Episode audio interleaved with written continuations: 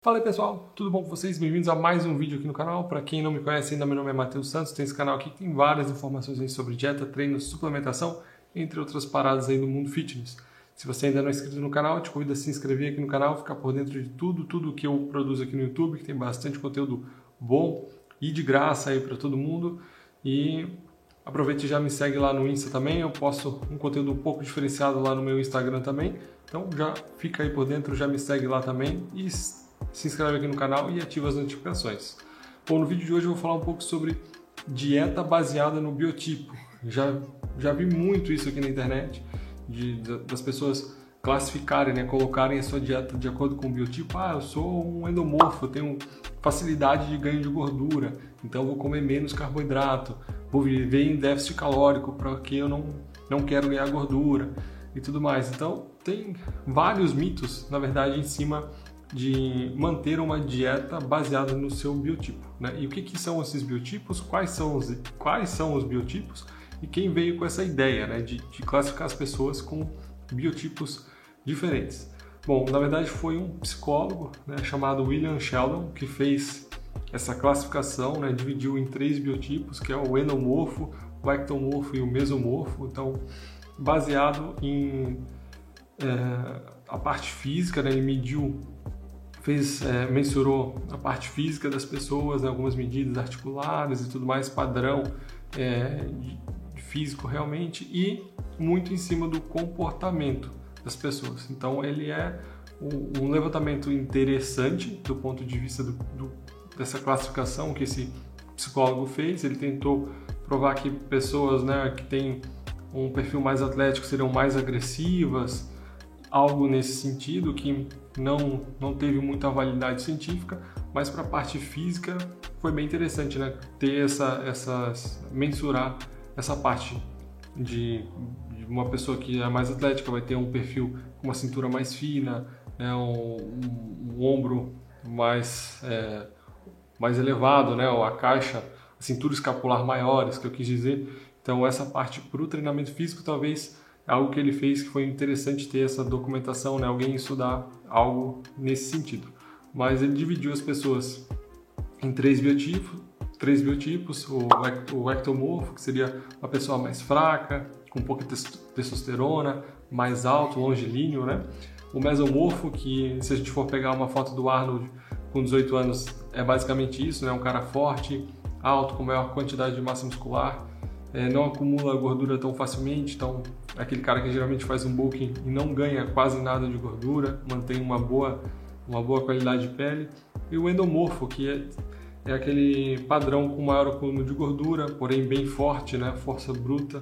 Geralmente a gente vê isso lá com aqueles atletas de strongman, né?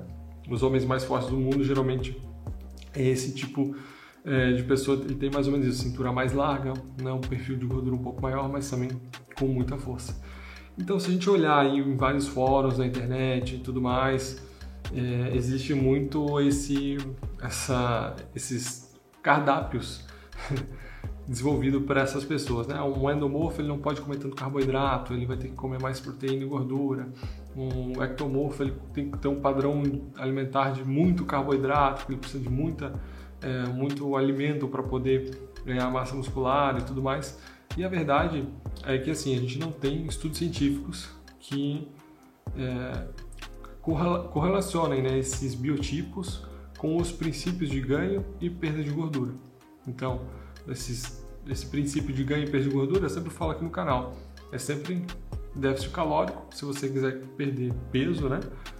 É, manutenção, então, comer o mesmo tanto que você gasta de energia, ou superávit, que é você comer além do que você consome de energia para ganho de peso, e a gente consegue dar ênfase em perda, em perda de gordura, em ganho de massa muscular com manipulação dos macronutrientes, né? quantidade de proteína, quantidade de carboidrato, quantidade aí é, de gordura, a gente consegue é, dar um norte um pouco maior para esse tipo de trabalho. Então, na literatura a gente não tem nada que tenha assim sido estudado que eu precise ter, por exemplo, um café da manhã com pouco carboidrato para um endomorfo e com, o indivíduo, né, comparando com o mesomorfo. Não existe isso, né? Quem fala isso é, não, não acompanha né, a, a, ciência, não acompanha aquilo que a gente tem é, como descrito na literatura. Então, não tem base científica nenhuma é, quem faz esse tipo de indicação de cardápio, dieta, baseado nos biotipos que é, da classificação desse psicólogo. A gente tem até outros estudos indicativos que a gente não precisaria se preocupar com isso. Então a gente tem estudos, por exemplo, com indivíduos com sensibilidades insulínicas diferentes, ou seja, a, a quantidade, essa, esse padrão de sensibilidade à insulina é quanto o teu corpo, é, como que ele se relaciona com, com a energia, né, com o açúcar que você come. Então pessoas que têm uma pior sensibilidade insulínica, teoricamente, teriam uma chance de acúmulo de gordura maior e pessoas que têm uma boa sensibilidade insulínica é, não teriam tanto o que se preocupar com o acúmulo de gordura. Então, nesse estudo, as duas pessoas que têm essa sensibilidade insulínica, uma pior, outra melhor, quando submetidas, por exemplo, a um déficit calórico, as duas perdem é, peso, perdem gordura de forma ah, muito próxima, né, equivalente, sem diferença significativa. Então, o que acaba descartando né, uma ideia de a gente usar um biotipo, por exemplo, para justificar aí uma dieta diferenciada. É, pode existir essa possibilidade? Pode, mas ela é muito, muito remota, né? Tanto que até hoje não saiu nenhum estudo nesse sentido fazendo essa comparação desses três é, biotipos frente dietas de perda e ganho de massa muscular. Então acho que é, é muito raso né, a gente colocar, por exemplo, o nosso foco é, no biotipo e a gente fazer um, um ajuste dietético ou a gente é, co colocar o nosso, o nosso resultado em cima desse biotipo. Acho que acaba sendo até uma crença limitante, né? Você acreditar que, não, eu sou endomorfo, eu jamais vou ficar seco e jamais vou ter um físico é, com um bom condicionamento. Isso é, acaba até mexendo um pouco com a tua expectativa com relação ao teu próprio corpo, né? O que a gente vê, por exemplo, hoje em dia até na literatura, que algumas pessoas são endomorfo com mesomorfo, então um cara que consegue ganhar massa muscular, mas ganha um pouco mais de gordura. Então, até pessoas que eram consideradas ectomorfas, ou seja, bem magras, difícil de ganhar massa muscular após anos de dieta, treino e trabalho consistente, se pegar uma pessoa que nunca conheceu ela antes magrinha, vai falar que essa pessoa é um mesomorfo, né? um cara que sempre teve essa capacidade de ganho de massa muscular. E se você for conversar com ela, é, você vai ver que não é bem assim. Um exemplo bem legal que tem, cara, que é o youtuber que eu sigo há muito tempo, que muita gente conhece, que é o Lucas Pinheiro, né? Que ele é fisiculturista.